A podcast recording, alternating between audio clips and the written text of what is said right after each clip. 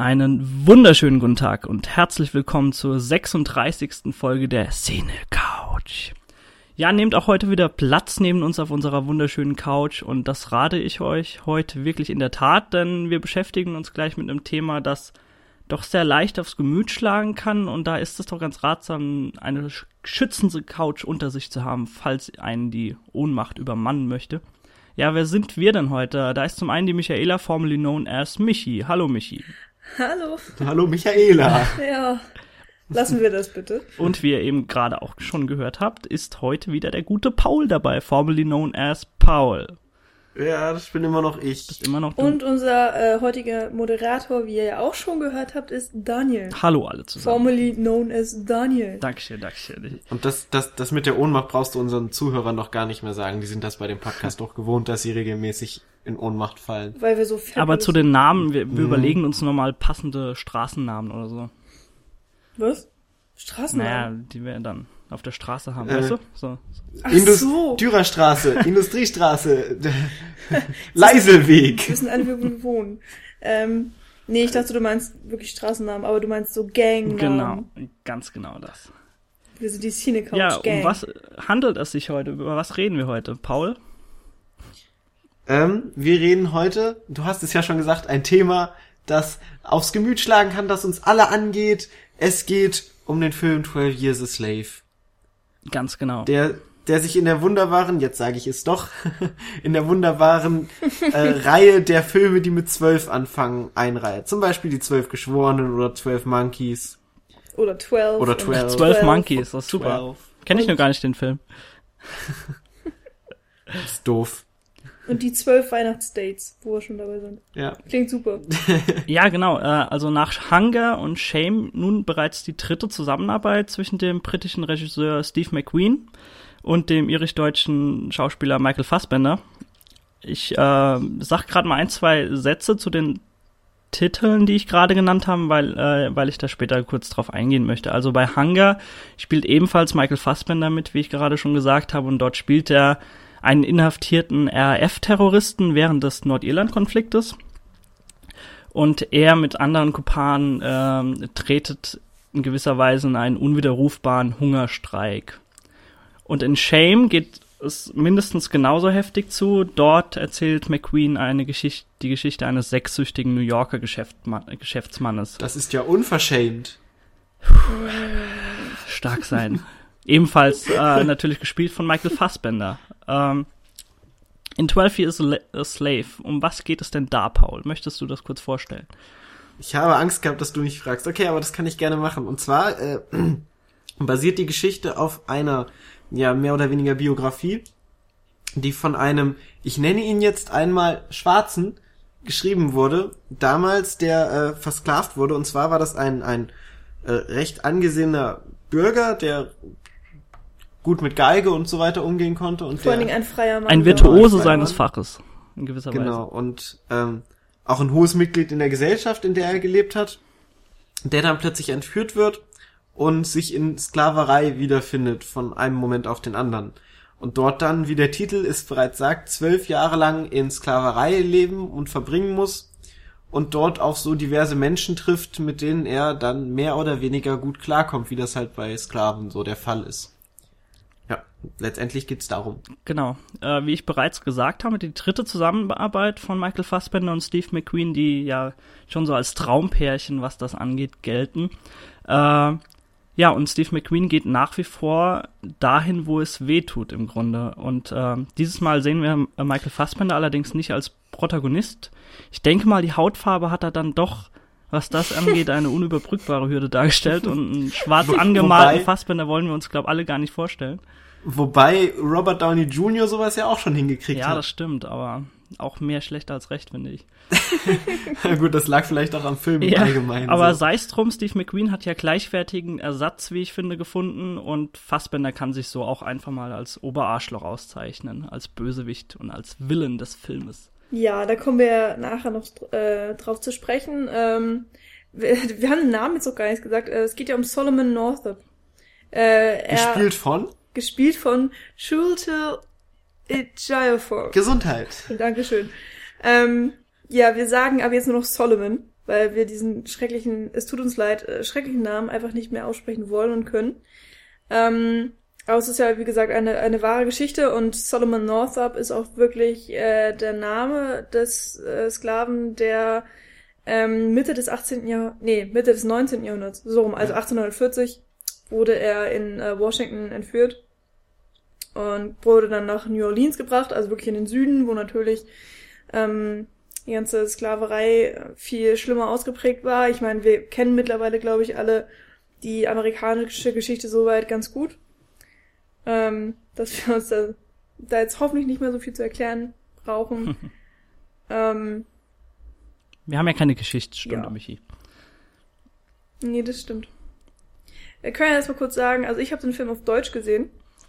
Ähm, ja. Du darfst hier mitmachen. Äh, Was soll das? Kostenlos in der Preview. Also deswegen, ich, ich arbeite ja sozusagen ein bisschen für das Kino und kann mir die Previews äh, kostenlos angucken und dann habe ich gedacht, äh, kann ich mir das mal antun. Und ich muss wirklich sagen, die, ähm, die Synchronisation ist sehr gut gelungen. Also auch der Slang von also Nee, der wird komplett ignoriert. Es gibt einfach, oh. die reden alle Hochdeutsch. Das ist so das einzige, was ich wirklich äh, kritisiere, aber natürlich hat jeder hochrangige Schauspieler, ähm, wir werden da sicherlich noch nachher einige Namen aufzählen, hat wirklich seine Standard-Synchro-Stimme und ähm, Michi, darf ich da kurz verbal dazwischen grätschen? Äh, ja, mit den Liedern, wie sieht's denn da aus? Die sind nicht vertont dann, oder? Also nee, die, die sind nicht synchronisiert. Ganz normal.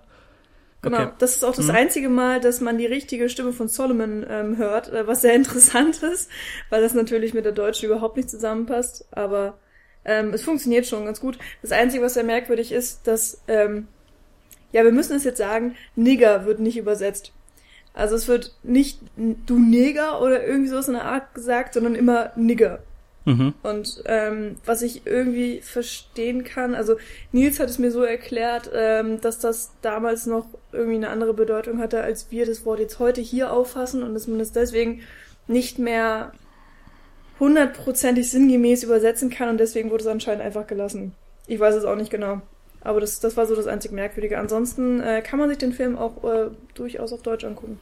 Ja, wobei mir dieser Slang schon fehlen würde. Also ich finde, ähm, aber wir müssen aufpassen, dass wir hier nicht sofort rassistisch klingen, wenn wir was sagen. Liebe Zuhörer draußen, wir distanzieren uns vor jeder wertenden und wertend gemeinten Aussage gegenüber anderen Kulturen und Bevölkerungsschichten anderer Ich finde, wir sollten uns trotzdem das Recht einräumen, heute äh, das Wort schwarz in den Mund nehmen zu dürfen. Okay. Also ich finde ja. ja die Sprachweise von Schwarzen unglaublich, ja, die hat sowas Spezielles, eben diesen ganzen ja. Slang und den, den man sich auch gerne mal in Englisch anhört und der würde mir, glaube ich, im Deutschen komplett Genau, fehlen. also Paul und ich waren in dem Film zusammen in der äh, Originalfassung, in der OMU mit Untertitel und äh, ich fand aber trotzdem während dem Film, also ich war beispielsweise auch in The Butler in der Originalversion und da hat es wirklich sehr, sehr viel her hergemacht dass du die äh, Menschen dort im passenden Slang und Dialekt reden hörst. Ich glaube, das hätte mich jetzt hier in diesem Beispiel auch nicht so sehr gestört im Deutschen, weil es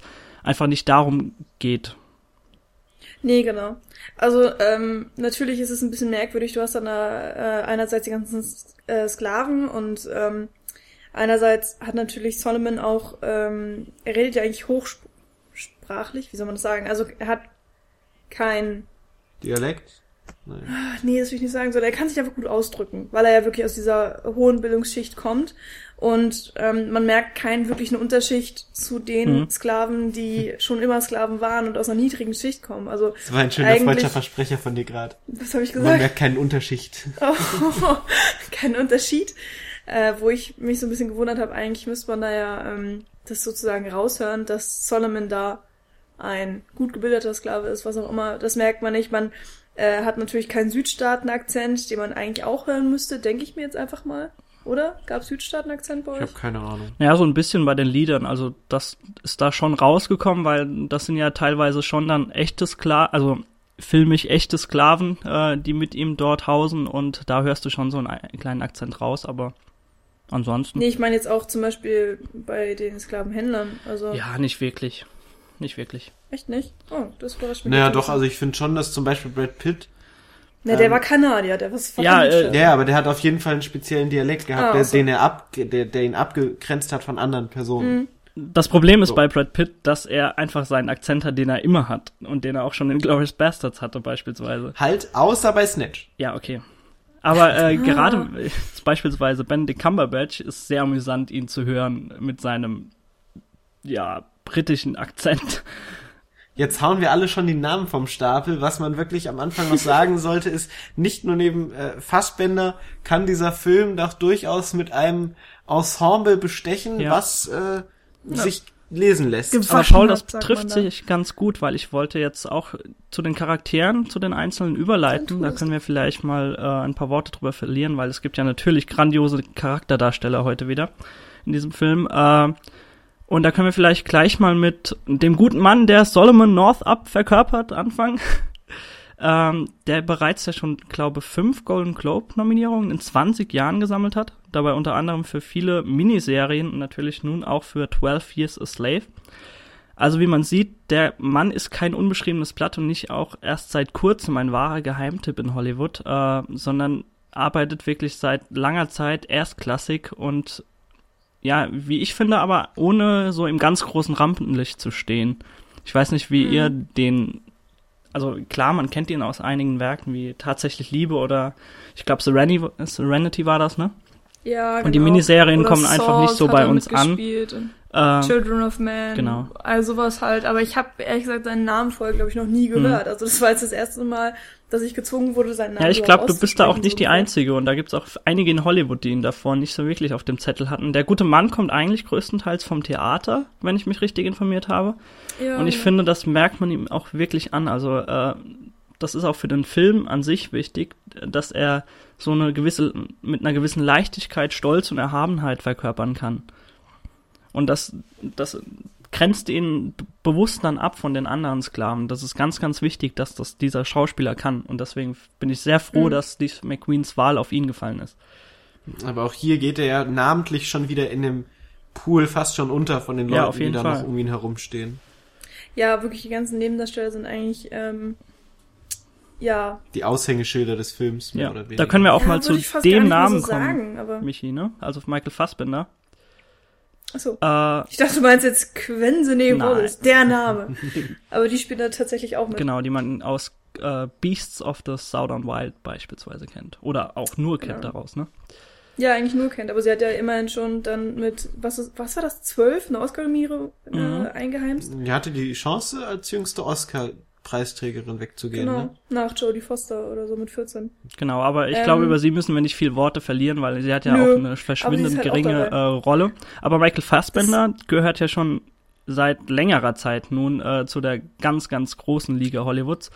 Und äh, ich finde, dass er schafft das auch im Grunde dadurch, dass er einfach eine ganz, ganz große Variabilität in seinen Rollenauswahlen hat. Also er, sei es in Glorious Bastards, ein Drama wie Fish Tank oder Horrorfilme wie Blood Creek oder Ian Lake.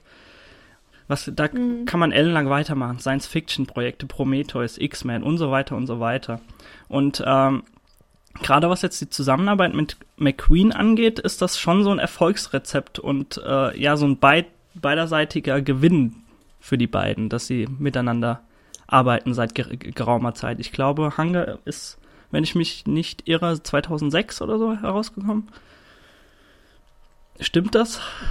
Weiß nicht, Shame auf jeden Fall 2011. Okay, es kann auch. Hunger war 2008. 2008, okay.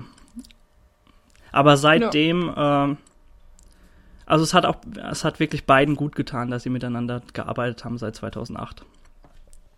Also man merkt auf jeden Fall, dass ähm, Fassbender so ein unglaublicher Charakterdarsteller einfach ist. Also er, er, selbst wenn die Figur jetzt nicht so viel liefert, ähm, kann er immer noch sehr viel Persönlichkeit einhauchen. Und das ist bei Shame, ähm, also ist die Figur extrem anspruchsvoll und er liefert eine unglaubliche Performance ab. Also Shame ist, glaube ich, gar nicht so bekannt. Bin mir jetzt gar nicht sicher wie viel Aufmerksamkeit der Film bekommen hat. Sollte man sich auf jeden Fall angucken, wenn man ihn noch nicht gesehen hat. Ähm, es ist halt ein, ja, wie sagt man das, ein Personenfilm. Na, ist auf jeden Fall ein Drama. Ja. Ja. Und ja, das kann Fassbender einfach. Hier in 12 Years a Slave, um jetzt endlich mal auf den Film zu kommen, spielt er einen extrem ähm, bösen Sklavenhändler oder ein Skla ähm, Sklavenbesitzer? Ja, ein Ja. Plantagenbesitzer im. Grunde genommen, der Genau. sich Sklaven Stimmt, er hat ja wirklich eine, eine Baumwollplantage und hält gefühlt 50 Sklaven. Ich weiß gar nicht, wie viele es sind. Man sieht das ganze Ausmaß nie. Und ähm, er ist äh, sozusagen ähm, bekannt dafür, dass er die Sklaven brechen kann. Ähm, wurde, wird irgendwann mal im Film gesagt. Und genauso verhält er sich eigentlich auch. Ähm, was kann man noch über ihn sagen?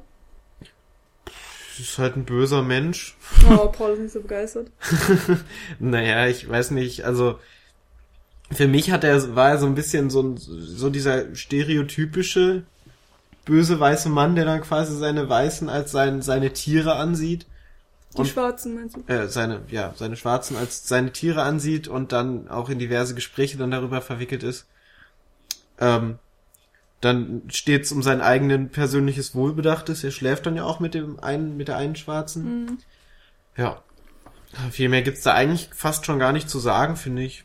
Genau, er hat noch ein Alkoholproblem, weshalb er dann natürlich auch öfters mal ausrastet und einfach, ähm, weil er Bock drauf hat, irgendwelche Leute verprügelt und er benutzt die Peitsche sehr oft und sehr gerne.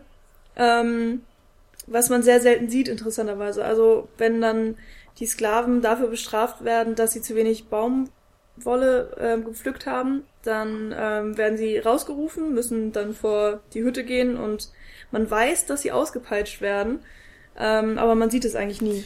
Das finde ich sehr interessant. Man sieht dann öfters mal, dass zum Beispiel ähm, die Wunden versorgt werden. Also die Sklaven helfen sich dann auch so ein bisschen untereinander.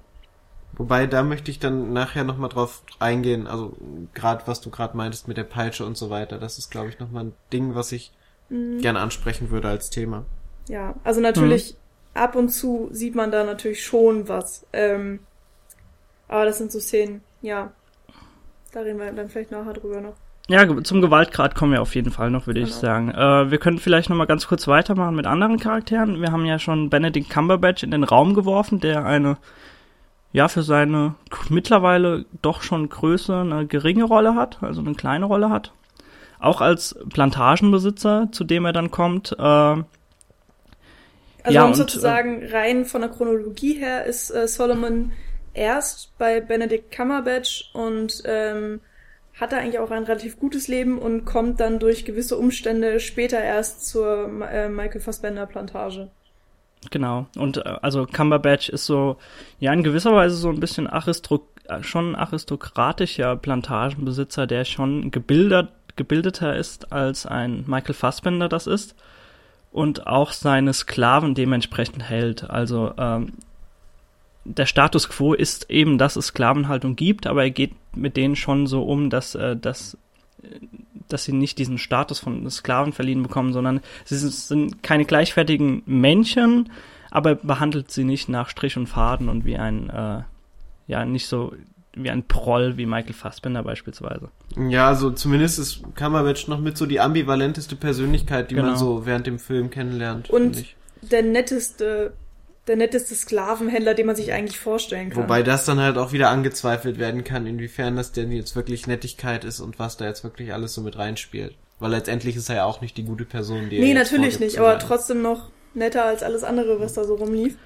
Ähm, Daniel, du hast gesagt, es ist irgendwie eine kleine Rolle, aber ähm, ich finde, das zeigt einfach, äh, wie, weiß ich nicht, einerseits was für einen Ruf Steve McQueen mittlerweile hat, dass er sich für selbst so relativ kleine Rollen großartige Schauspieler ranholen kann. Und ähm, andererseits eben, dass auch jede kleine Rolle irgendwo wichtig ist. Also, dass er nicht hin zum Kunst besetzt wird, sondern mh, auch so, ja, mehr oder weniger kleine Rollen doch ähm, große Bedeutung haben. Genau, siehe beispielsweise Brad Pitt, den wir noch gar nicht genannt haben, glaube ich. Ja, oder? also wir haben ihn am Doch, Anfang genannt kurz wegen Ja. seinem kanadischen Akzent erwähnt. Ah ja, stimmt, genau. Der kommt ja wirklich ganz am Ende des Films erst. Ja, und hat auch noch, noch eine kleinere Rolle als Cumberbatch sogar. Darf aber lustigerweise wieder die einzig gute weiße Seele spielen. Das wollte ich nämlich Weil er auch sagen. Kanadier ist. Ähm, also Brad Pitt ist ja noch mal lieber als, als Cumberbatch. Ja, aber er ist ja Genau. kein Sklavenhändler. Ich habe mich ja nur aufs, oder Sklavenbesitzer, ähm, ich habe Hm. mich ja nur auf die Okay. beschränkt. Ähm, willst du zu Brad Pitt was sagen, Daniel? Ähm, Im Grunde genommen eigentlich nicht. Also äh, wir können vielleicht, wenn wir wirklich so weit kommen in dem Film, äh, wir müssen ja nicht alles spoilern, äh, können wir noch mal ein paar Worte verlieren, aber im Grunde genommen muss man nicht viel darüber sagen. Also die, die anderen Personen sind auf jeden Fall wichtiger. Deswegen würde ich auch jetzt schon mit einzelnen inhaltlichen Aspekten oder stilistischen mhm. Aspekten weitermachen, wenn ihr einverstanden seid. Ja, ich bitte darum. Genau, und äh, dann würde ich einfach mal zu, als ersten Punkt in die Runde werfen, die Intensität der körperlichen Performance. Hm. Die bereits in allen drei Werken sich auszeichnet. Hä, also, was meinst du denn mit der körperlichen Performance? Genau. Naja, wenn wir bei Hunger und Shame ansetzen, also McQueen zeigt ja immer völlig unaufgeregt und ohne so zum Selbst, ohne zum Selbstzweck verkommende Szenen und ohne Voyeurismus so diese Qualen eines ja wahrlich schon geschundenen Körpers. Also in Hunger ist er total abgemagert. Äh, ja, und er deckt dort schon so diese seelisch-körperlichen Qualen auf. Und ich finde, das macht er auch wieder in 12 Years a Slave. Hm. Erzähl. nee, also äh, ich magst du eine Beispielszene anführen? Ja, ich weiß glaube ich auch gerade noch nicht so ganz genau, worauf du hinaus willst. Naja, er äußert sich ja schon im Gewaltgrad, also dass die Szenen wirklich ausgespielt werden, wenn er gefoltert wird oder wenn andere Personen gefoltert werden und du siehst, wie das Blut quasi spritzt. Das stimmt. Ähm, da möchte ich auch zu der Szene kurz nochmal ja, Bezug nehmen, ja. die mich so am meisten begeistert hat, also die ich am besten ja, am ganzen Film fand. du gerne. Das war nämlich eine Plansequenz, die über mehrere Minuten lang ging. Also ich weiß nicht wie lange, aber es war schon echt ähm, sechs Minuten mindestens habe ich gelesen. Ähm, in der eine Schwarze ausgepeitscht wird und zwar von Salomon selber, der die Peitsche dann quasi äh, gezwungen, also der gezwungen wird von Fassbender sie auszupeitschen und das Ganze spielt in einer Einstellung und man, da passiert unglaublich viel, also es ist ja auch ein abgeschlossener Handlungsraum, deshalb ist es ja eine Plansequenz, ansonsten wäre es ja nur eine lange Einstellung für euch an den Empfangsgeräten, damit ihr auch sagen könnt, Mensch, bei der Single Couch haben wir wieder was gelernt. ähm, und das ist schon krass. Also es ist auch keine statische Kamera, sondern sie geht halt auch ja, rum und macht komplizierte also Bewegungen eine und so. Steadicam, also eine, eine freie sich bewegende Kamera. Genau. Und da passiert schon einiges auch mit den Charakteren und das war schon richtig gut. Und da wird dann auch krass auf den Rücken gehalten von, von dem Mädchen, wie dann die mhm. Haut aufspringt und so.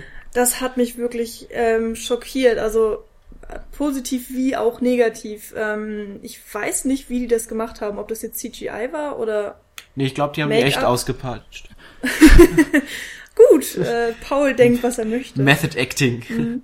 Nee, aber es wird, es sieht wirklich so krass real aus, dass man im Kino sitzt und einfach nur schockiert auf die Leinwand guckt und ähm, das eigentlich gar nicht wahrhaben möchte, was hm. da gerade passiert.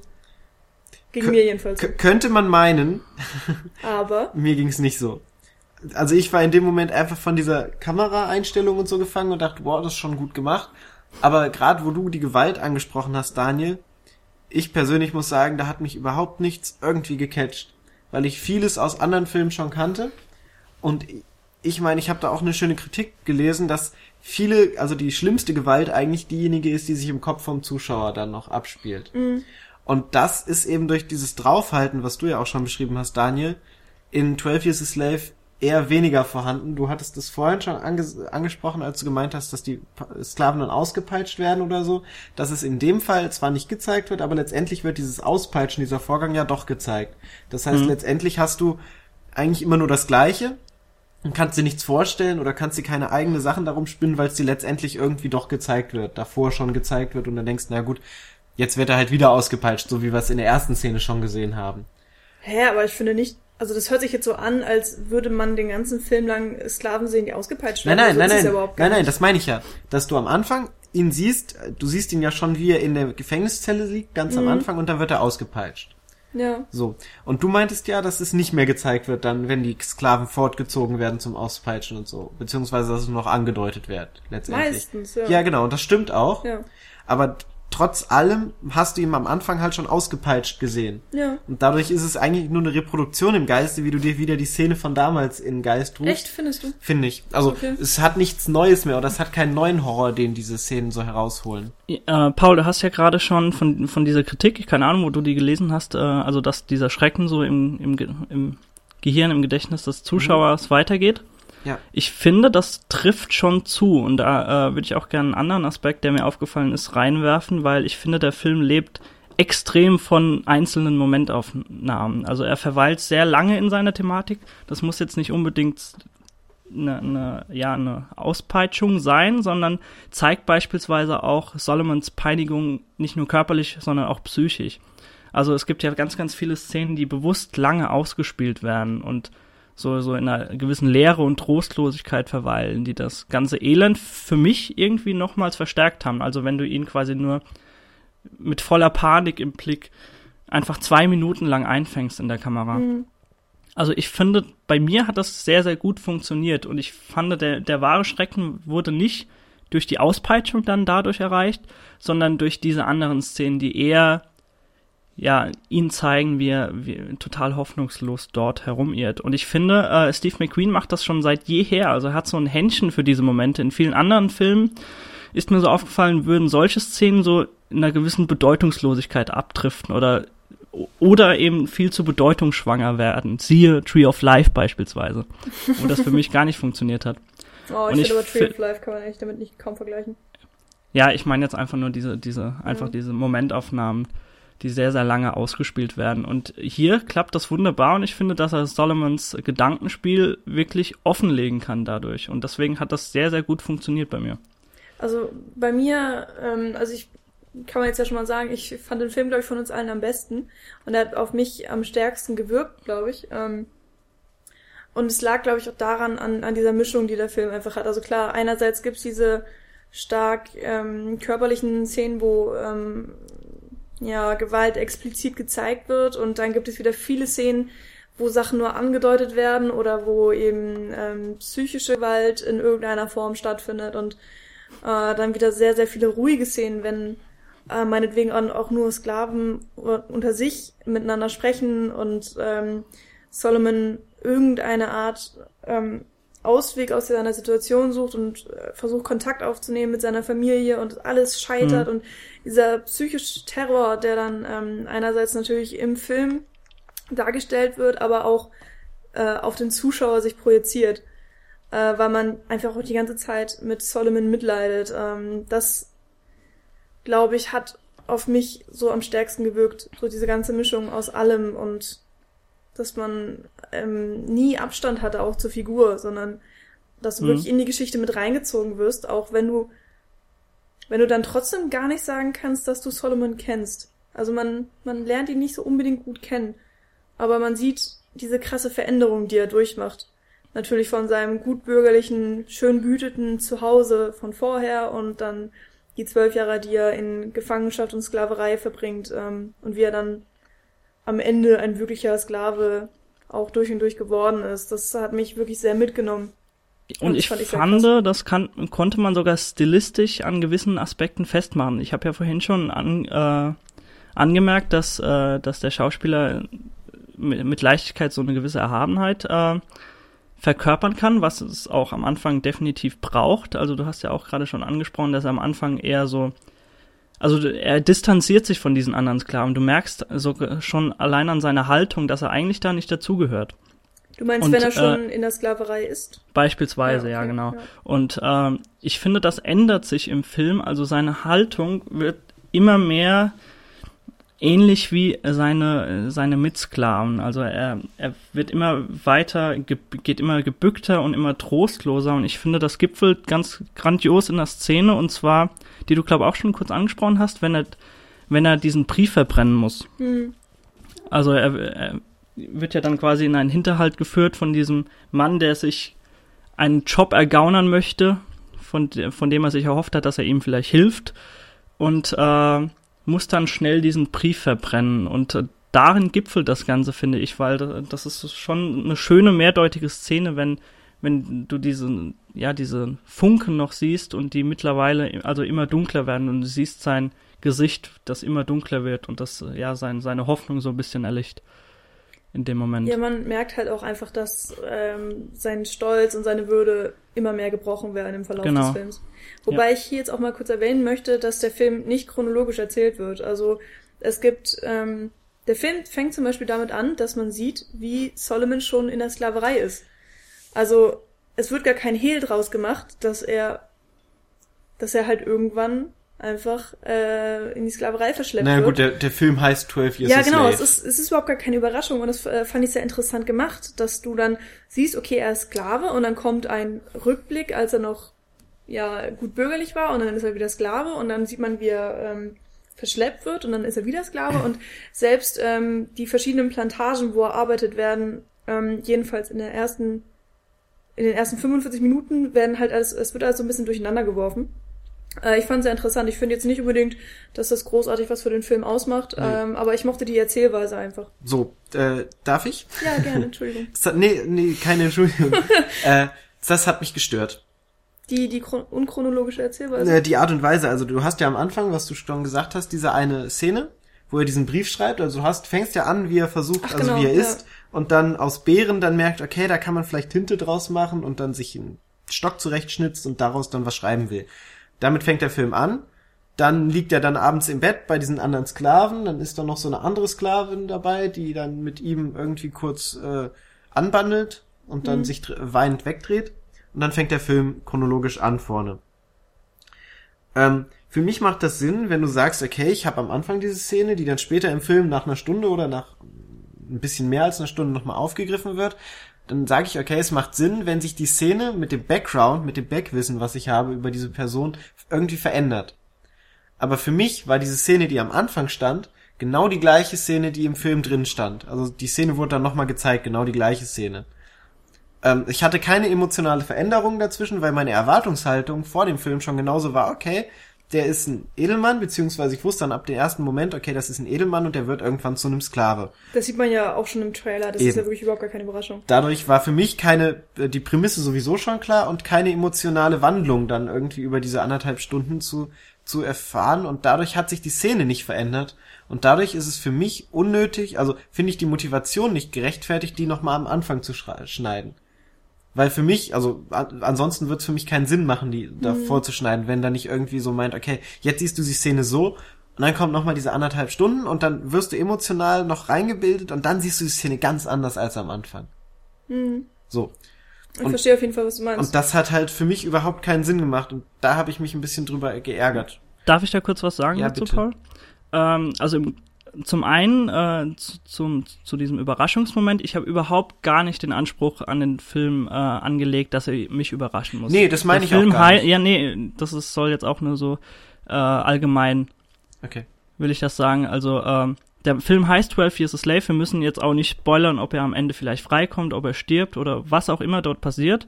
Äh, für mi- mich heißt der Film 12 Years a Slave und er brauchte mich nicht überzeu- äh, in irgendeiner Weise überraschen.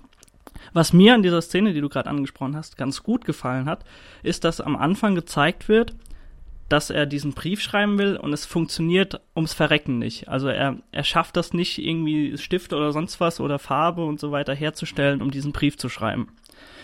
Und sobald diese Szene wieder aufgegriffen wird, siehst du, dass er es doch hinbekommt. Äh, Was ja, für- aber auch später im Verlauf erst. Also äh, wenn die Szene zum allerersten Mal gezeigt wird, dann ähm, Ja. das ist wir- wirklich auch nur ein kleiner Ausschnitt. Du siehst wirklich, Genau. wie er anfängt ein I, also ein I zu schreiben. Genau, und es dann funktioniert wird, überhaupt dann, gar nicht. Dann ist schon Schnitt. Also ich habe nicht verstanden, dass es nicht funktioniert. Ich habe wirklich in dem Moment gedacht, also wenn Naja, er hat ja seinen, er Mal hat ja kommt- diesen, äh, diesen Becher dann weggeschmissen und ist total ausgerastet.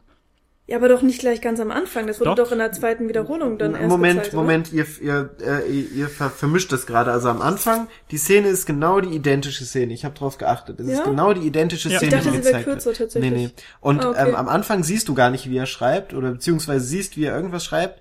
Und da ist nur Wasser. Also da ist überhaupt nichts, was heften bleibt auf Ja. dem Ding. Daraufhin schmeißt er seinen Becher weg.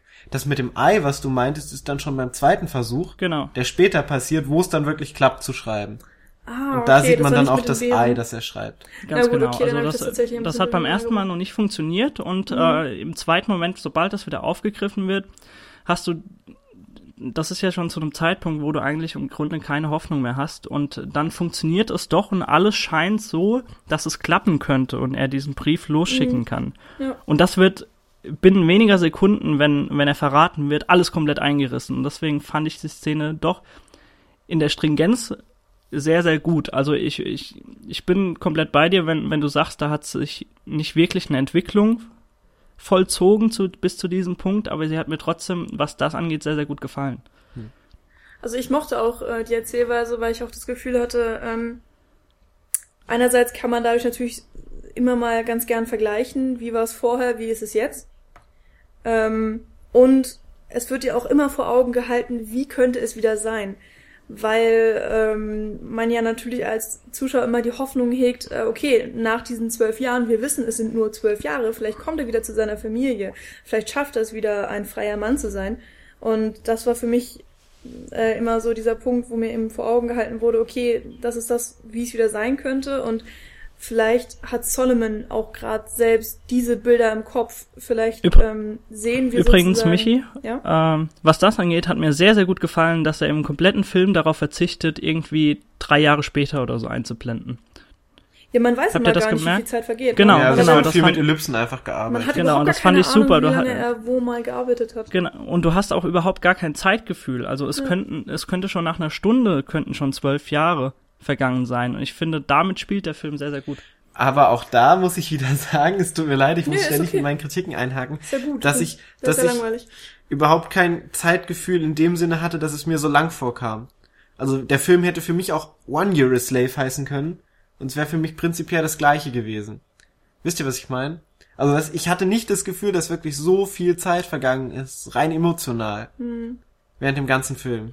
Man sieht's ja Solomon, also dem von der Maske her, man sieht's dem Solomon nicht an. Genau. Also man, er kriegt keine grauen Haare, er kriegt keine Falten. Das Einzige, was halt ist, er sieht, er sieht zermürbter aus und natürlich kommen dann Narben dazu äh, von den Querelen, die er durchleiden muss. Ähm, da merkt man natürlich schon, okay, es vergeht jede Menge Zeit. Ähm, aber sonst könnte man das Also überhaupt nicht du ausmachen. kriegst vielleicht diese Zeitspanne äh, im Grunde genommen nochmal mit, wenn, in, wenn du einzelnen Dialogen folgst. Also da fällt beispielsweise mal das der Satz, dass äh, ja dieses Jahr ist die Ernte nicht so wie letztes Jahr, deswegen wird er jetzt für diese Saison abgeschoben Ja, und so weiter. ja. Also du kannst das schon irgendwie einreihen in gewissen, äh, in einen gewissen Zeitstrahl. Äh, aber wie gesagt, nochmal, äh, für mich war das besonders interessant, dass er einfach darauf verzichtet und äh, dem Zuschauer nicht direkt verrät, ja, wo befindet er sich jetzt in der Storyline? Vielleicht hätte man sonst auch die ganze Zeit darauf gewartet, dass irgendwas passiert, dass er wieder freikommt Genau, oder ja. so. Und so ist vielleicht der, mh, der Überraschungseffekt, wann die zwölf Jahre denn jetzt vorbei sind, vielleicht ein bisschen größer. Also mir ist es exakt egal. Ähm, ich habe dieses, ähm, dass man weiß als Zuschauer, welches Jahr gerade ist, habe ich nicht unbedingt gebraucht. Na gut, vielleicht wäre es in dem Fall einfach so, dass das Ende mehr getrieben würde, wenn du ständig zeigst, so ein Jahr später, drei Jahre später, dann ist das so hinarbeitend auf das Ende. In dem Moment, in dem du darauf verzichtest, hast du halt einfach mehr den Moment, der im Zentrum steht und nicht diese Zeit, die vergeht. Ja, genau. Das macht vielleicht schon Sinn, aber gut, letztendlich habe ich trotzdem das Gefühl, wenn so ein Film 12 Years a Slave heißt, dass ich Mhm. irgendwo die zwölf Jahre auch erfahrbar gemacht haben Ja, klar. möchte. Das also rein emotional irgendwie- auch meinst du jetzt? Genau, ne? genau. Ja. Dass ich halt denke, Ähm, ach, und jetzt ist er immer noch da drin und es geht immer noch so weiter und es hat sich nichts verändert in all den Jahren. Mhm. Aber diese all den Jahren, dieser Satz, der kam mir nicht ein einziges Mal wirklich über den, über, äh, im Kopf. Mhm. Äh, von, Ja. von dieser Zeitlosigkeit, die wir gerade besprochen haben, würde ich jetzt gerne noch mal ganz kurz zurückgehen zu den Momentaufnahmen davor, weil ähm, da würde ich gerne noch einhaken, ganz kurz, weil ich eure Meinung einholen wollte zu einer speziellen Szene und zwar äh, wird er, ich glaube, bei der ersten Farm trifft er auf diesen, ja, auf diesen nicht, das ist nicht der Sklavenhalter, sondern ein Kerl, der dort angeheuert hat und sich um die Sklaven kümmert. Meinst du Und mit Paul dem trifft Dano er zusammen. oder Wie bitte? Paul Dano? Meinst du Ja, den? genau, kann sein, genau. Äh, Der dann später Und- auch die Hütte baut mit ihm. Ja. genau. Und, ich glaube, ich äh, weiß, welche Szene du meinst. Ja, und äh, er wird dann eben ja aufgehängt Ja. in gewisser Weise und kann sich nur noch so ein wenig mit den Füßen so am Boden ab äh, ja ab Im Schlamm ja, übrigens. abfedern also, oder Ja. irgendwie Also er steht Äh, gerade so, dass er mit den Zehenspitzen den Boden berühren kann, um genau nicht im direkt Schlamm auch noch ist und keinen festen Halt hat Ja. und diese Szene Seine Hände sind übrigens auch gefesselt. Genau, es ist eine Szene, ich glaube, die dauert mindestens vier, fünf Minuten an, wird komplett starr eingefangen und du siehst einfach nur, wie die anderen Sklaven hinten ihren ganz normalen Tagesablauf verfolgen und sogar Kinder spielen. Und da, da hatte ich so den ersten Moment, wo ich gedacht habe, wow, okay, das ist echt krass. Äh, wie habt ihr denn diese, diese Szene empfunden? Das war der einzige Moment im Film, in dem ich mich unwohl gefühlt habe. Der einzige. Okay. Das oh war Gott. der einzige Moment im Film, in dem ich mich unwohl gefühlt habe. Also das ist, ich hatte sie schon fast vergessen, die Szene. äh, aber das ist tatsächlich, also da, dadurch, dass du ihn auch immer so atmen hörst, also du hörst ja immer dieses, ja. dieses Röcheln von ihm und dann dieses Matschen von dem Schlamm oder so, das gibt so eine ganz komische Atmosphäre, die sich dann rein, rein akustisch auch ergibt. Und das mit dem Bild zusammen, das halt krass draufgehalten wird, das fand ich gut wie gesagt, war die einzige Szene, die ich mich wirklich auch gepackt hat, so rein emotional auf einer Ebene. Ich hatte bei der Szene das Gefühl, dass uns wirklich nichts verheimlicht wird, dass die ganzen Umstände, wie die Sklaverei damals waren, auch wirklich einfach knallhart abgebildet werden. Und ich kann mir gut vorstellen, dass es, dass solche Szenen in irgendeiner Art und Weise bestimmt auch mal gab. Ähm, oder beziehungsweise, ne, dass ein Sklave bestraft wird und alle anderen Sklaven halten sich da raus, damit sie nicht selbst bestraft werden, was er dann, ne, was du gesagt hast, was eben so im Hintergrund abläuft, alle Sklaven ignorieren ihn, dass er da hängt und der Einzige, der ihnen dann zu Hilfe kommt, ist ja der äh, Plantagenhelfer selber. Äh, Plantagen genau, ja. und Kammerbitch dann. Meine ich. Ja, genau, also. Kammerbitch dann auch später. Und äh, ich fand es irgendwo realistisch. Also so abgedreht diese Szene auch ist, so sehr man sich das eigentlich gar nicht vorstellen mag, dass das wirklich passiert ist, hatte ich einfach das Gefühl, dass der Film ein sehr realistisches ähm, Bild dieser Zeit damals zeigt und ähm, uns eben auch mit nichts verschonen will. Also ich würde sogar noch einen Schritt weitergehen und sagen, dass diese Szene, diese total extreme Szene, so die Quintessenz von diesem Status quo von damals einfängt. Das ist so total krass. Du bist überaus fassungslos, wenn diese Sklaven hinter ihm rauskommen, ihren ganz normalen Tagesablauf verfolgen. Dir wird so ganz krass offengelegt, dass sie nichts anderes gewohnt sind. Sie, sie sehen alle zwei, drei Tage, wie jemand aufgehängt wird, der äh, dieselbe Hautfarbe wie sie hat. Also auch diese Perspektivlosigkeit, also ja. sie haben, haben sich damit abgefunden, dass sie dort leben und keine Chance haben, jemals wieder auf ein freies Leben oder ob sie überhaupt jemals eins hatten, weiß ich jetzt nicht, aber das das wird alles in dieser Szene, in dieser drei, vier Minuten Szene eingefangen und das, das hat extrem auf mich gewirkt. Also da war ich fassungslos, ehrlich gesagt. Sie haben halt auch Angst, dass wenn sie ihm jetzt helfen oder so, dass sie dann selber. Genau, genau, das steckt Moment da alles drin. Ähm, was ich an der Szene noch ganz interessant fand, war, wir haben vorhin schon mal Ambivalenz von diversen Personen besprochen, dass halt immer so, also in dem Fall ist der Böse ja einfach derjenige, der ihn da aufhängen wollte mit seinen beiden Kumpanen. Ja, Paul Dano. Ja, genau, weil Salomon mhm. ihn dann irgendwie blöd gekommen ist und er ihn so gemobbt hat, also Paul Dana ihn mhm. gemobbt hat und er ihm dann so ein bisschen aufgemuckt ist. Mhm. Daraufhin kommt ja der Plantagenbesitzer, äh, Helfer oder was weiß ich, wer das ist. Der kommt dann an und ver vertreibt die drei und verteidigt in dem Moment Sal Salomon so ein bisschen. Ähm, aber er lässt ihn ja auch nicht eben, frei. Er lässt aber er sagt dann so, wir kommen jetzt gleich wieder und äh, ist dann erstmal weg, anstatt ihn direkt loszumachen. Und das zeigt halt auch so ein bisschen diese, diese Kaltherzigkeit, die dann trotzdem, trotz allem, dass er mehr auf der Seite von, äh, von Salomon in dem Fall ist, ist er trotzdem immer noch gegen ihn und lässt ihn dann halt baumeln, weil er ist halt trotzdem nur ein Schwarzer, der da jetzt baumeln sollte. Ja, und bestraft werden muss er ja eben trotzdem. Also das ist irgendwie das Ding, dass äh, sozusagen, er soll nicht gleich gehängt werden, aber er muss trotzdem bestraft werden und er ist immer noch ein Sklave. Lassen wir ihn da hängen. Ist Glo schon sehr krass. Das glorifiziert in dem Moment mir dann aber auch Cumberbatch bisschen zu viel, wenn er dann kommt und ihn dann runterholt ja. und so. Ja, mein Gott, ja, find, aber es beruht ja auf einer wahren Geschichte, von daher, das ist bestimmt jetzt einfach nicht nur Hollywood-Gedöns, der da reingeschrieben wurde. Weißt du, was ich meine?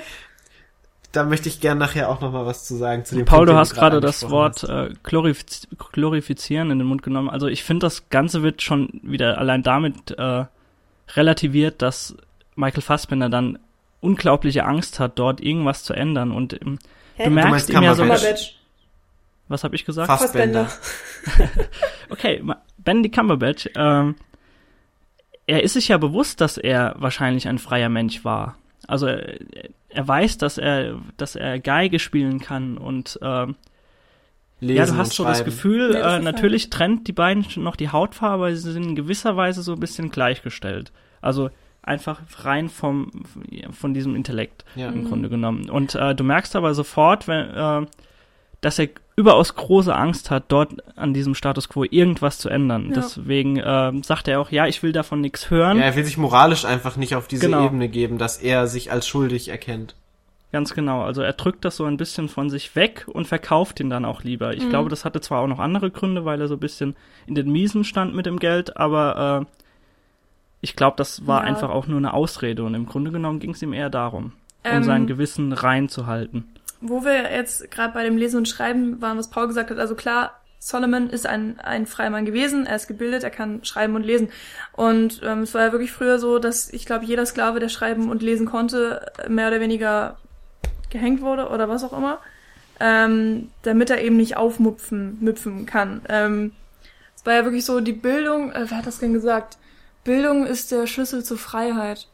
Und logischerweise wurde ja kein Sklave auf die Schule geschickt oder mal schreiben und lesen gelernt. Ähm, selbst wenn es so Hausmädchen gab, also die etwas höheren Sklaven, ähm, haben davon ja nichts mitbekommen, damit sie einfach Sklaven bleiben und sich nicht äh, selbst aus ihrer Situation befreien können. Und das wird in dem Film auch sehr deutlich gezeigt, weil ja auch Solomon überall, wo er hinkommt, sagt, nein, ich kann nicht lesen und schreiben, ich kann vielleicht meinen Namen schreiben oder so. Äh, einfach damit er am Leben bleibt. Aller, ja. Das ist auch so eine schreckliche Vorstellung eigentlich. Es wird ihm ja auch geraten, also er soll ja, zu genau. jeder Zeit den Kopf unten halten.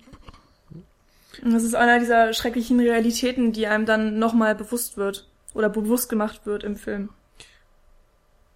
Ähm, ich ich würde gerne nochmal auf die Momentaufnahmen zurückgehen oder wollen, wollen wir gerade noch über das Schreiben und Lesen gebildet? Nee, da, ich glaube, da sind wir fertig. Okay. Ähm, Momentaufnahmen. Und zwar werden in dem Film auch ganz viele Landschaftsaufnahmen gezeigt. Mhm. So. Und dann möchte ich euch gerne mal fragen, wie ihr die einordnet und was ihr, was ihr von denen haltet, weil es wird sehr viel einfach diese, diese ganze von, von den Flüssen, die da durch sind, von diesen Bäumen, die da stehen, von den Baumwollplantagen, wo kein Mensch zu sehen ist, wo halt keiner da durchläuft, wo du einfach nur den See siehst, wie der Nebel da drüber ist oder wie die Bäume hinabhängen, die Trauerweiden oder was das da auch immer mhm. sind. Aber die waren echt schön. Ja, und das ist nämlich mein Problem damit. Dieser Film ja? will ja irgendwie, äh, ich fand die Aufnahmen super schön, aber der Film ist nun mal ein Sklavenfilm und du, du lenkst ja den Blick des Zuschauers so ein bisschen. Und wie soll ich mich bitte schön unwohl fühlen, wenn ich das Gefühl habe, ach, eigentlich ist er doch in einer schönen Gegend. Und guck mm. mal, da sind schöne Bäume. Ich finde gerade, weil in dieser Idylle so Schreckliches stattfindet, ähm, wirkt es ganz gut.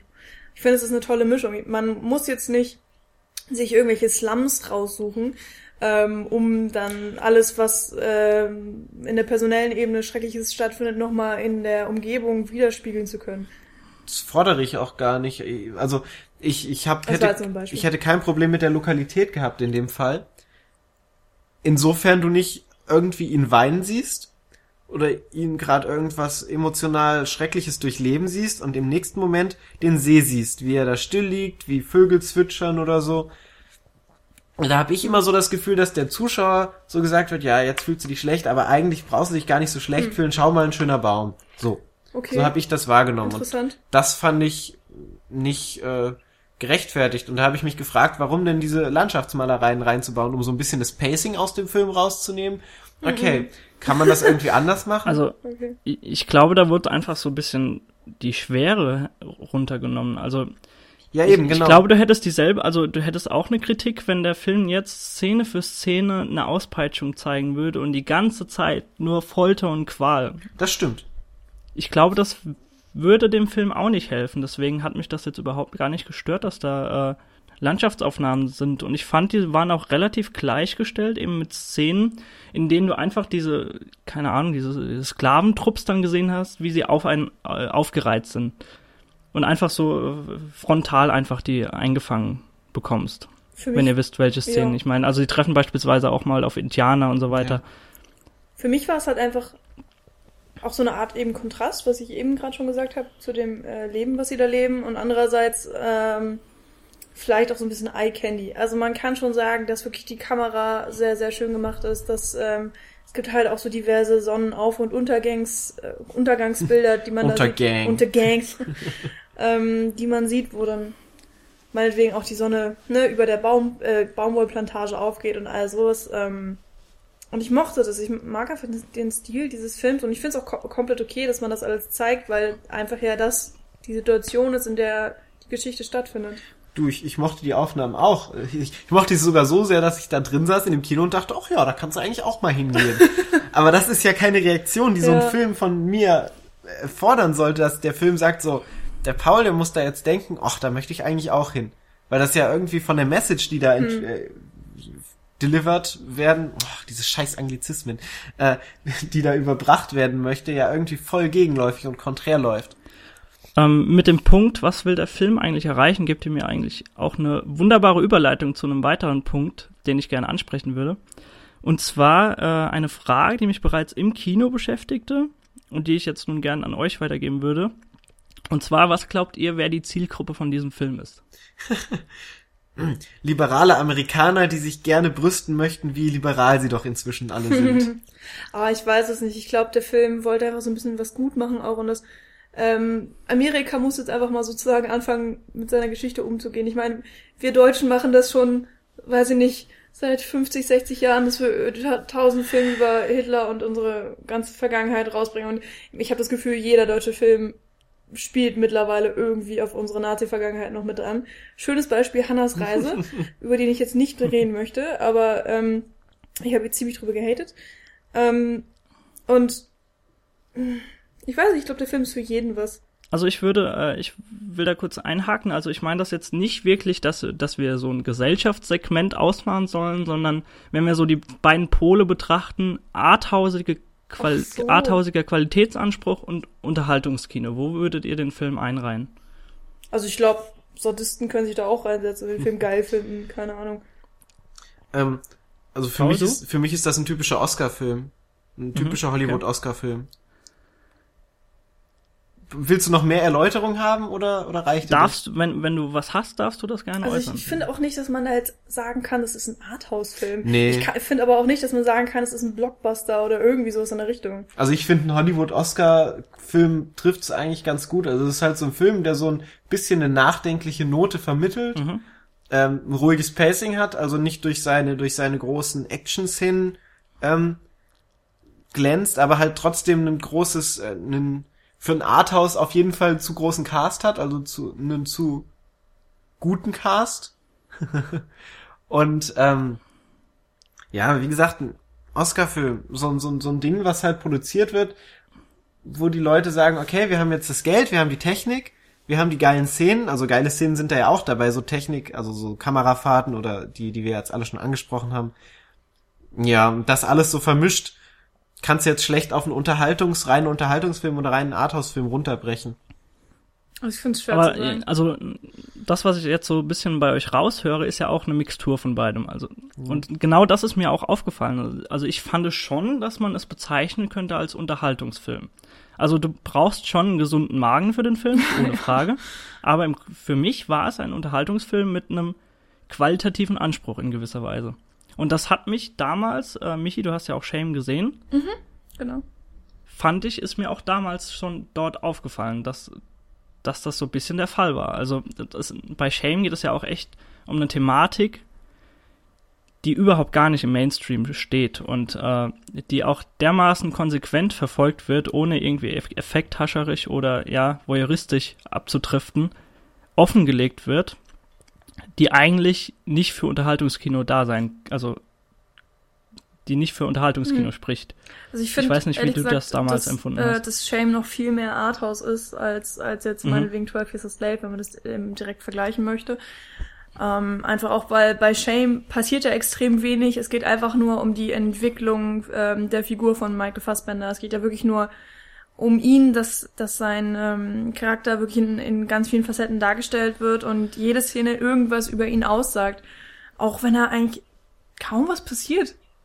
Also, ich meine, er lebt halt so sein Leben vor sich hin. Das passiert ja eigentlich in Shame. Und ja. du bist dabei und guckst, was ist er dann für ein Typ überhaupt. Und das ist das, was diesen Film ausmacht. Und ich finde auch, was ihn so toll macht. Und in 12 Years a Slave ist es dann doch schon wieder ein bisschen anders, dass natürlich liegt der Fokus auf ähm, dem Charakter von Solomon, was er alles durchmachen muss, aber genauso äh, ist er halt auch was noch viel mehr fürs Auge und ähm, spielt einfach so viel mehr rein noch als in, in Shame jetzt direkt. Aber also findest du auch, dass er so, du hast jetzt natürlich Hunger nicht gesehen, was noch mhm. mal einfach ganz, ganz viel krasser wirkt als jetzt beispielsweise Shame, äh, dass er sich so ein bisschen dem Unterhaltungskino annähert, oder? Also Meiner Meinung nach wusste Steve McQueen da könnt ihr jetzt vielleicht nicht so mitreden, aber für alle anderen, die ihn gesehen haben, wusste Steve McQueen bei Hunger noch nicht so recht, wie oder was er eigentlich erzählen möchte.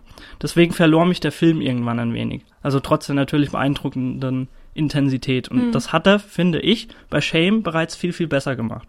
Mhm. Äh, ich hatte auch gestern oder vorgestern mit Nils mal kurz darüber geredet in dem Zusammenhang und äh, gemeint, dass Shame, wie gesagt, eine bessere Story zu erzählen weiß. Dann hat er äh, den Einwand angeführt, wie du auch gerade schon gesagt hast, dass er eigentlich so im Moment verharrt und sich eigentlich nur um sich selbst dreht. Also dass da nicht wirklich eine Story vollführt wird, sondern so Einzelmomente wieder auf, eingefangen mhm. werden.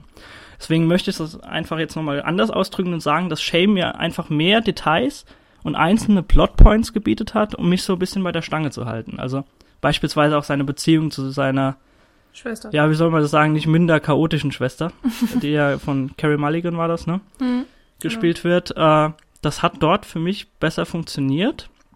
Und ich finde, nun hat er sich noch mal mehr dem Unterhaltungskino sagen wir mal vorsichtig angenähert. Ja, ich kann es auf jeden Fall verstehen. Ja, ja deswegen würde ich, äh, ich habe jetzt einfach mal hier als im Job meines Moderator-Daseins ein, zwei lustige Thesen überlegt, die vielleicht völliger Schwachsinn sind, aber da können wir jetzt drüber reden. Und habe äh, mal aufgeschrieben, Steve McQueen wird einmal einer der einfluss einflussreichsten Regisseure im Spagat zwischen Qualitätsanspruch und Unterhaltungskino. Ja, das wäre schön, wenn es so wäre. Naja. Also ähm, ich meine, er kriegt jetzt auch sehr viele also Möglichkeiten. Also, er kriegt natürlich durch 12 Years a Slave ist unglaublich viel Prestige. Der ist mhm. ja auch mit neun Oscars jetzt nominiert und wird sicherlich ein paar davon absahen, wie viele, mal gucken. Und ähm, ich meine, er hat jetzt schon eine unglaubliche Riege an Schauspielern für diesen Film gewinnen können. Das wird in Zukunft wahrscheinlich ähnlich laufen. Und ich glaube nicht, dass er sich da großartig auch zurückhalten wird. Ja, also ähm, ich, Paul war das Nö gegen Nee wird nicht so nee, oder nee, Nee ich, würde mir nicht so gefallen. Ich wollte gerade was sagen. Also ich ja. stimme dir zu weil er einfach sehr massenkonform ist mit diesem Film.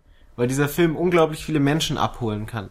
Eben ja. dadurch, dass er diese Mischung hat zwischen Unterhaltung, er ist nicht zu arzi-fazi, dass sich da so Leute nicht reinsetzen und sagen, ach nein, das ist mir wieder zu, ach, zu abgehoben, da ist wieder so dieser künstlerische Anspruch, da kannst du dich auch einfach reinsetzen als Unterhaltungskinobesucher und trotzdem sagen, okay, ich habe jetzt was mit Inhalt gesehen ähm, ja. Und als mhm. Mensch mit Inhalt kannst du es dir auch anschauen, weil es halt nicht zu Unterhaltung ist. Dadurch kann er einfach unglaublich viele Menschen abholen ja. und hat dann ein breites Spektrum an Zuschauern. Und das macht halt die ein, den Einfluss in dem Fall aus. Mhm. Von daher würde also ich, ich, dir da schon zustimmen. Ich glaube, die, die Leute, die bei Shame noch aufgestanden sind und den Kinosaal äh, schockiert verlassen haben, würden heute sitzen bleiben bei 12 Years a Slave. Ja. Ähm, er hat es natürlich, ist es auch sehr schlau angegangen. Ich meine, er hat sich von vornherein eine Geschichte ausgesucht, äh, die extrem emotional ist hm. ähm, und wo jeder irgendwo Mitleid haben kann und weiß nicht, jeder eigentlich sich irgendwas aus dieser Geschichte ziehen kann und natürlich spricht das dann auch ein breites Publikum an. Genauso ist es dann natürlich wieder so diese, ah, wie soll man das sagen, die Geschichte des unterdrückten Mannes, wo man dann einfach hofft, dass es besser wird. Irgendwie, das gibt ja in so vielen verschiedenen Formen und hier ist es, wenn man es auf grundlegende Sachen runterbricht, wieder genauso. Und du fühlst dich halt trotzdem noch gut, weil du ein sehr kulturell aufgeschlossener Mensch bist, wenn du mit einem Schwarzen Mitleid hast. So. in dem Geiste von diversen Menschen mal gesprochen. Ja, mag so sein. Ähm, Zweite These. Genau. Ja, mit der ihr wahrscheinlich nicht so viel anfangen könnt. Äh, deswegen kann ich die auch einfach schnell abhandeln. Äh, zweite These, 12 Years a Slave ist die konsequente Weiterentwicklung von Hunger. Den ihr beide nicht gesehen habt. Ja, das ist super, genau. Du hast ähm, bestimmt recht, Daniel. genau, aber also inhaltlich hat mich das schon, hat mich 12 Years a Slave eher an Hunger erinnert als an Shame. Jetzt mal ganz abgesehen von der Thematik, einfach, dass dieses mhm. Seelenleben, diese, diese, diese seelische Pein von ihm offengelegt wird. Und in 12 Years a Slave wurde da aber nochmal eine Handlung einfach reingeflochten, die mir bei Hunger in gewisser Weise gefehlt hat. Mhm. Also ich habe ja vorhin auch schon beispielsweise dann seine verändernde Haltung angesprochen mit fortschreitendem Geschehen und äh, einfach die, die Thematik, die nun bewusst in der Handlung vollführt wird. Und bei, bei Hunger war das so der Fall, ja, Michael Fassbender war dort eingebuchtet und mein Gott, hat sich dann zu Tode gehungert. Und das wird in unterschiedlichen Perspektiven dann gezeigt, aber es dreht sich viel, viel mehr im Kreis, als das äh, in 12 Years a Slave oder auch in Shame der Fall wäre. Okay. Ähm, wir haben jetzt nicht mehr so viel Zeit. Ich glaube, wir sind schon fast bei einer Stunde jetzt mittlerweile angekommen. Ich möchte noch mal äh, eine Sache kurz ansprechen, weil ich habe ähm, bei 12 Years a Slave, also ich habe mir zwar auf Deutsch geguckt, äh, was, wo ich echt gedacht habe, ähm, das wird mir was wegnehmen, aber ich war ähm, im Film komplett drin und äh, habe ihn auch alleine geguckt, was ich vorher, glaube ich, erst einmal getan habe, dass ich mir einen Film alleine im Kino angeguckt habe, aber ich finde sowas immer sehr traurig. Es wollte ihn ja logischerweise keiner auf Deutsch gucken. Ich glaube, wenn Paul ähm, allein gewesen wäre, hätte er doch geheult. Ich sag, nee, das glaube ich nicht. Ah, ich weiß nicht, vielleicht war es auch ganz gut, dass ich halt alleine war. Ähm, mhm. Weil ich mich wirklich auf den Film komplett konzentrieren konnte und so weiter und auch noch nicht wirklich viel vorher von dem Film wusste. Und ähm, es gab auch mehrere Szenen, wo ich wirklich geheult habe und es gab unglaublich viele Szenen, wo ich die ganze Zeit kurz davor war. Also mich hat der Film emotional tierisch mitgenommen. Und es gab ähm, eine Szene, die äh, ich wirklich sehr stark fand, auch wenn sie so unglaublich simpel ist, wenn er nämlich die Namen seiner Kinder in die Geige ritzt. Ähm, hm. Und es ist so gefilmt, dass du das über seine Schulter siehst und er ritzt halt irgendwas in die Geige und ich habe wirklich gedacht, das wäre sein eigener Name, weil es ja sein Besitz ist, dass er die Geige nicht mehr verliert oder was auch immer, weil, also er hat die Geige geschenkt bekommen von Cumberbatch mal irgendwann für seine gute Arbeit. Und ähm, dann erst ganz zum Schluss sieht man, dass es die Namen seiner Kinder sind. Und es hat mich wirklich unglaublich berührt, weil ich dann auch dachte, ja, wie dumm bin ich eigentlich? Warum sollte er seinen eigenen Namen da einritzen? Das ist irgendwie so schön, dass, ähm, ja, dass er halt seine Kinder so, und gleichzeitig auch natürlich traurig und schmerzlich, äh, dass er seine Kinder so sehr vermisst und einfach wieder nach Hause will. Aber hat er in dem Fall nicht einfach Angst, dass irgendjemand kommt, auf die Geige guckt und sieht, oh, du hast deinen Namen eingeritzt, kannst du doch schreiben? Also seinen Brief ver verbrennt er hm. Aber den Namen macht er einfach offen in diesen Geigenkopf, den prinzipiell ja, jeder sehen kann. Namen kann man ja schreiben. Also ich finde, das kannst du schon erklären, dass man noch irgendwie Namen schreiben gelernt hat. Das finde ich in Ordnung. Weiß ich nicht. Naja, egal. Ich will jetzt auch kein Korinthenkacker sein in dem Fall. Ach genau, was ich auch noch sehr schön fand, äh, dass die Namen genau an der Stelle der Geige eingeritzt sind, ähm, die man sich unters Kinn klemmt. Ähm, ich weiß nicht, also. Nee, ne? war, nee, das war auf der anderen Seite. Das war da, wo der Geigenkopf ist, wo du die Sachen festziehst die Seiten. Ja? ja. Also ich dachte, Bist das wäre auf der Seite ich gewesen. glaube. Ich bin mir eigentlich ziemlich sicher, dass es da wäre, wo, wo du das festzurst. Aber ich kann. Aber kann ist ja auch völlig belanglos im Grunde genommen. Ja. Also ich, ich erinnere mich halt, dass es irgendwie auf, ne, auf der Seite sein. ist, wo man das Kinn dann draufklemmt und es wäre dann halt sozusagen an seinem Herzen gewesen. Irgendwie, das ist alles so simpel und schnöde fast schon, aber ich fand das so wirkungsvoll. Also mir hat, äh, es war eine der Szenen, die ich wirklich ähm, ja, toll fand. Und genauso traurig ist es dann, äh, wenn man sieht, was gefühlt eine Stunde im Film später oder so mit der Geige dann noch passiert. Ähm. Ja. Weiß nicht, wie fandet ihr das? Paul hat ja schon was gesagt. Ähm, doch, ich fand's ganz schön. Also rein inszenatorisch finde ich den Film auch sehr gut gemacht. Mhm. Und da ist es ja auch so, dass gerade in solchen Sachen einfach unglaublich viel mit Nah- und Detailaufnahmen gespielt ja, wird. Genau. Wo du keinen Überblick über die Szene hast, sondern nur die einzelnen äh, ja, Details aneinandergereiht hast. Das fand ich rein montagetechnisch immer sehr schön gemacht. Und dann habe ich auch gedacht, ach, das hat er jetzt gut gelöst. aber letztendlich war dieser, diese Message, die dann damit vermittelt wird, nicht so wirklich catchy für mich. Aber vielleicht bin ich auch einfach mal gefühlslos in einem Film gewesen. Hast dich davor schon ausgeheult in irgendeinem anderen Film? Ja. Hast du König der Löwen davor geschaut? nee. Ich weiß gar nicht, was habe ich denn davor geschaut? Superbad. Ja, der war sehr emotional. ich habe sehr viel geweint bei Superbad. ja, ähm, auf jeden Fall, wenn, wenn, ihr jetzt sagt, ihr habt keine großen Punkte, die werden wir ansprechen ich hab können. Ich habe noch ein paar. Ja, dann sag ja, dann. Okay. Ähm, ich würde gerne noch eine dritte These hinterher schieben. Und zwar ist meine These, 12 Years a Slave ist reines Oscar-Kalkül. Boah, ich würde dir sofort zustimmen, wenn hm. das nicht Steve McQueen wäre. also ganz ehrlich, ich halte sehr viel von diesem Mann, äh, vor allen Dingen, weil ich ähm, weiß, was er vorher gemacht hat. Und deswegen widerspreche ich da jetzt einfach mal vehement. Auch wenn du natürlich irgendwo recht hast. Also man kann das vielleicht mit Lincoln so ein bisschen vergleichen, wo man auch sofort wusste, okay, ja, der kriegt 50.000 Oscars, das ist so klar. Und die Amis mal wieder, ne, ne, ne, ne. Da kann man ja wirklich haten, wie man möchte und irgendwie hat man ja recht. So ungefähr, mehr oder weniger. Ähm, aber, ah, ich weiß nicht. Nein, ich möchte das einfach nicht, dass es so ist. Also ich muss ja leider auch widersprechen, Paul. Ähm, die, die, die Meinung von Michael Fassbender über die Oscars allgemein kennt man ja und ich glaube, die würden, das gleiche kann man über Steve McQueen sagen. Also die Krux in dem Fall ist jetzt einfach, dass er sich als Thematik etwas ausgesucht hat, was tief in der amerikanischen Geschichte verankert ist. Und das ist nun mal immer Oscar-Stoff, wenn er so umgesetzt wird. Mhm. Äh, ich, mich würde jetzt aber auch nicht wundern, wenn er ganz im Stile von Nicholas Winding Refn als nächstes einen Film hinterher schieben wird, der den dann kräftig mal in den Arsch tritt, den ganzen Leuten, die daran Gefallen gefunden haben. Das finde ich gut. also das würde mich echt nicht wundern und ich glaube, das war wirklich kein Kalkül von ihm, sondern einfach ein Kapitel, das er erzählen wollte und äh, auf die Oscars scheißt er eigentlich im Grunde genommen, glaube ich. Also wenn sie was gewinnen, ist schön. Aber hinlänglich kennt man auch die Meinung von Michael Fassbender, der genauso wie einige andere, wie Leonardo DiCaprio mittlerweile nicht mehr viel von diesem ganzen, von der ganzen Chose hält. Warum bloß? äh, ähm, nee, aber was mich einfach zu der These führt, was wir ja gerade schon gemeint hatten, dass es einfach ein sehr konformer Film ist, der unglaublich viele Menschen abholen kann.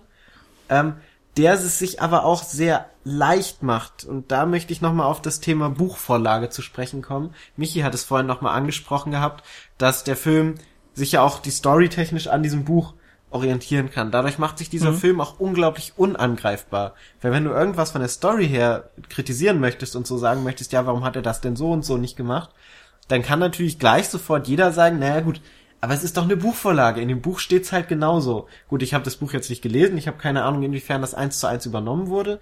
Aber letztendlich versucht der Film auch klar zu machen, dass es eine Buchvorlage ist. Ich weiß gar nicht, wird es am Anfang nicht sogar gezeigt, beruht auf einer wahren Begebenheit? Ich weiß nicht, ich glaube erst danach, oder?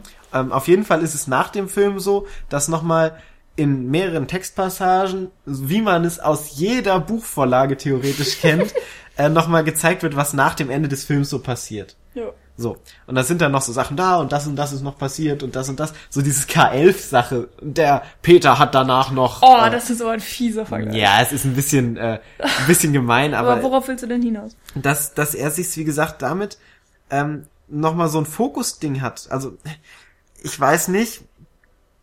Also, du kannst dem natürlich sagen, okay, die Buchverlage war da. Du kannst da storytechnisch nicht viel ändern, aber du hättest durchaus den Fokus ändern können. Und es waren noch sehr viele Sachen, die danach hm. geschrieben wurden, also die in dem Text in dieser letzten Minute hm. noch gezeigt wurden, wo ich dachte, warum haben sie das denn nicht gezeigt? Das wäre noch mal ein bisschen kontroverser gewesen. Da hätte man vielleicht noch mal ein bisschen was mit anfangen können. Und das wäre nicht so ein klassischer Hollywood-Stoff gewesen. Ah. Und ich habe das also, Gefühl, also, dass so ein Hollywood-Fokus irgendwie da drauf gelegt wurde. Ja. ja. Paul, erstens, ich glaube, er ist nicht der Erste, der eine Buchvorlage wählt. Nee, nee, also, meine ich ja, aber, aber er, er stellt sich damit in eine Reihe, die, ähm, also bestes Beispiel, Wolf of Wall Street. Auch eine Buchvorlage. Mhm. Und du merkst es zu keiner Zeit in diesem Film, dass dieser Film eine Buchvorlage ist. Ja, das wurde übrigens auch extrem verändert. Aber dabei und, handelt äh, es sich auch um eine Komödie, Paul. Ähm, haben sich extrem beschwert, dass äh, dieser Film einfach die Realität nicht wieder zeigt. Du musst da einfach ähm, auch differenzieren zwischen Film, also Wirklichkeit und äh, nicht, nicht Filmwirklichkeit, sondern ähm, Buchwirklichkeit mehr oder weniger und, und das, was der Film rüberbringen will.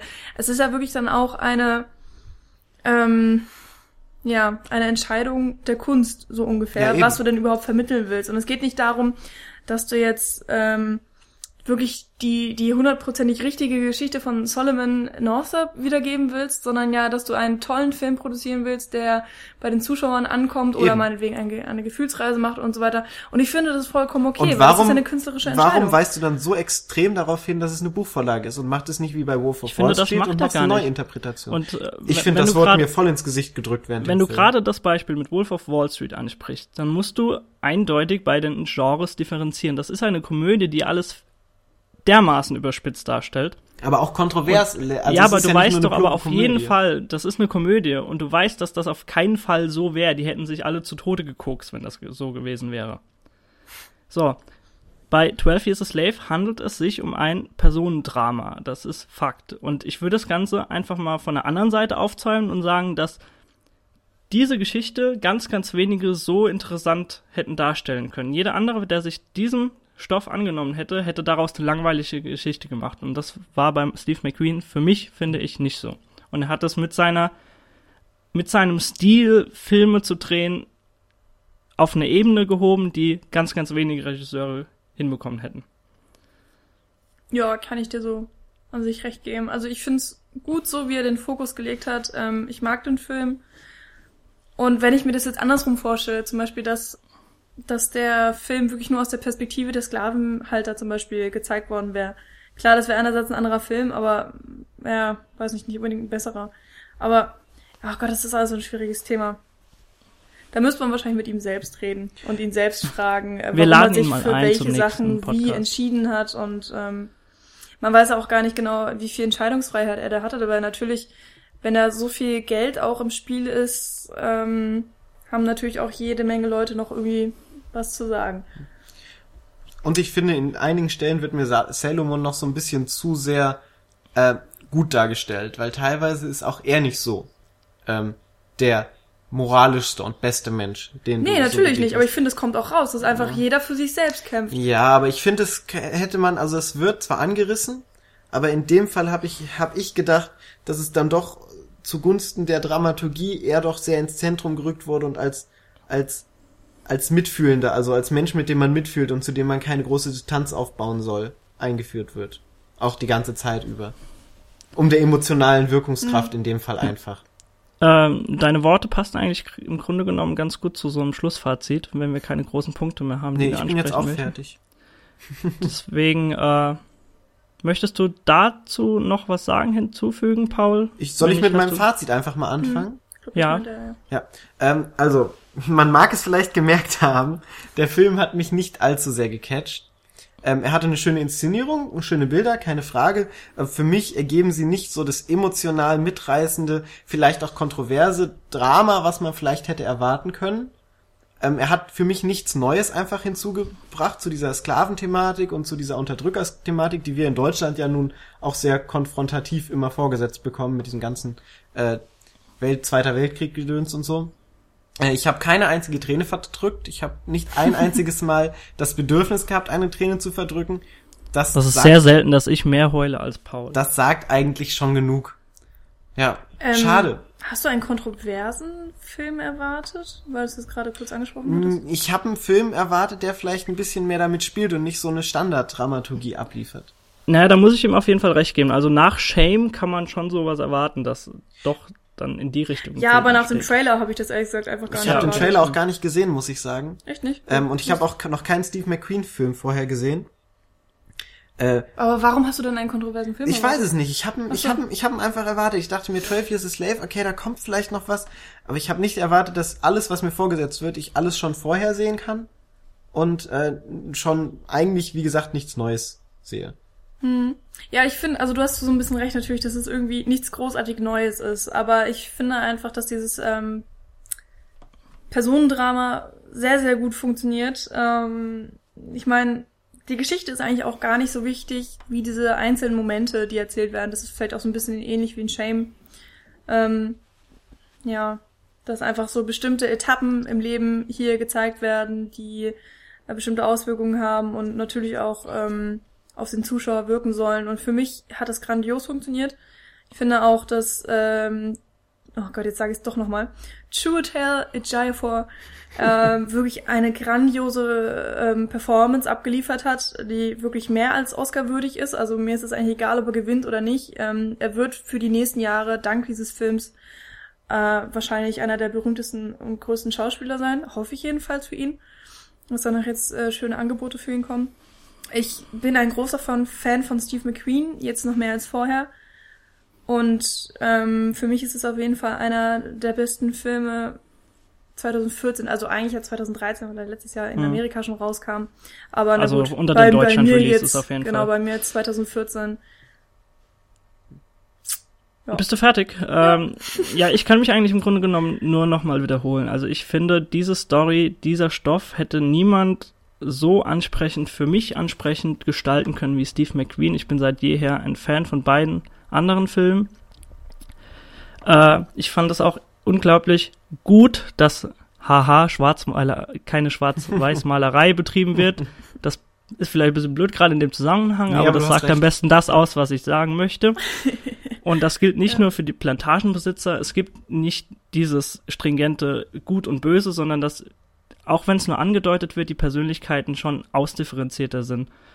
Und ja. ähm, Das fängt bei ja- Benedict Cumberbatch an, geht Ja. über äh, Michael Fassbender bis hin zu einzelnen Sklaven. Es gibt ja sogar auch ähm, schwarze, also schwarze Sklaven, die dann andere Sklaven ähm, ja, auspeitschen, vorantreiben. Genau, also ja. diese, Höher gestellt die quasi. ja sind. genau, wie sagt man das denn, die sozusagen dem äh, Sklavenhändler helfen. So, Oder teilweise mit ihm verheiratet sind. ja, irgendwie sowas in der Art. Also das, das gibt's halt auch, der Film zeigt extrem viele Facetten ähm, der Sklaverei. Das haben wir jetzt noch gar nicht angesprochen, aber es ist Nee, einfach das so. kann man ihm aber auch zugute halten, aber das hätte man vielleicht auch noch mehr ausformulieren können. Aber Das merkt man halt im Subtext. Ja, das ich. auf jeden Fall. Und äh, ich finde einfach, alle drei Werke, die Steve McQueen bis jetzt abgeliefert hat, zeigen, also zeigen beeindruckend gewisserweise, wie eine Persönlichkeit so völlig isoliert und entfremdet von der Außenwelt dastehen kann. Und ich finde da, was Michi, äh, was du gerade auch schon angemerkt hast mit dem Schauspieler, dass er da echt ein Geschick dafür hat, immer den richtigen Schauspieler auszuwählen, der das Ideal verkörpert und auch, ich finde auch der äh, Solomon Northup ist ein sehr physischer Charakter, der sehr, sehr viel mit seiner Physis erzählen kann. Äh, dass er das immer wunderbar hinbekommt. Ähm, der Film kommt bei mir in der Rangliste nicht an Shame heran. Das mag jetzt auch vielleicht an der Thematik liegen, aber bei mir hat das bei Shame einfach mehr gefunkt. Aber nichtsdestotrotz ist das wirklich ein Film, der unglaublich beeindruckend äh, inszeniert wurde und ich hoffe einfach nur, dass zum einen für den guten Mann, der Solomon Northup verkörpert, um den Namen nicht nochmal nennen zu müssen, äh, dass er ins Rampenlicht rücken wird, noch mehr als er das bis jetzt getan hat. Und dass, äh, dass die Zusammenarbeit von Michael Fassbender und Steve McQueen nach wie vor bestehen bleibt und hoffe, dass da noch einiges kommen wird von den beiden. Ja, ich bin auch sehr gespannt, muss ich sagen. was das wird jetzt bestimmt der nächste Denzel Washington. So. Also angekündigt ist Um natürlich noch Gottes nicht. Willen, bitte Dafür nicht. ist es äh, zu früh, glaube ich.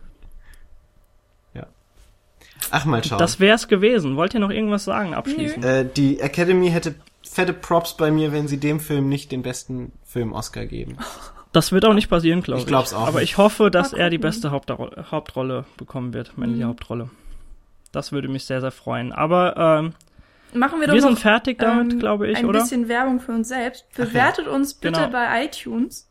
Bitte, Bitte? endlich mal. Ja, das wäre schön. Genau, ihr dürft auch anderweitig gerne Kommentare schicken. Habt ihr den Film bereits gesehen? Glaubt er hat Chancen bei den Oscars? Vielleicht gar als bester Film? Seid ihr meiner Äh, Meinung und äh, findet, dass Michi und Daniel voll überreagiert haben emotional? Oder Na, ich habe das ja ein bisschen differenzierter noch Ja, dargestellt. Also wie gesagt, Shame, äh, an Shame kommt er nicht ran bei mir. ihr könnt Aber uns äh, natürlich wie gesagt, auch, äh, ihr dürft gerne kommentieren auf der Seite, E-Mail, Twitter, whatever, überall. Facebook. Und dürft uns auch gerne unterstützen bei Flatter.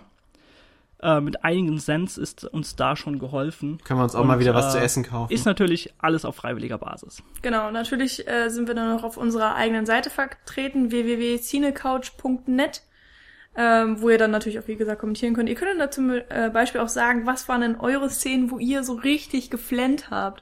Oder eben auch Szenen, die euch gar nicht bewegt haben. Äh, wir hatten jetzt ja hier von allem mal etwas den Fall. Da wären wir auf jeden Fall sehr interessiert. Genau. Und ansonsten- dann sagen wir Tschüss und dann sehen wir uns oder hören uns in einer Woche wahrscheinlich wieder in anderer Konstellation hier. Genau. Sobald ihr nicht irgendwo auf irgendeiner Plantage rumarbeiten müsst. Die Zeiten sind hoffentlich vorbei. ne. Also macht's gut und bis nächste Woche. Ciao, ciao. Tschüss. Tschüss. tschüss.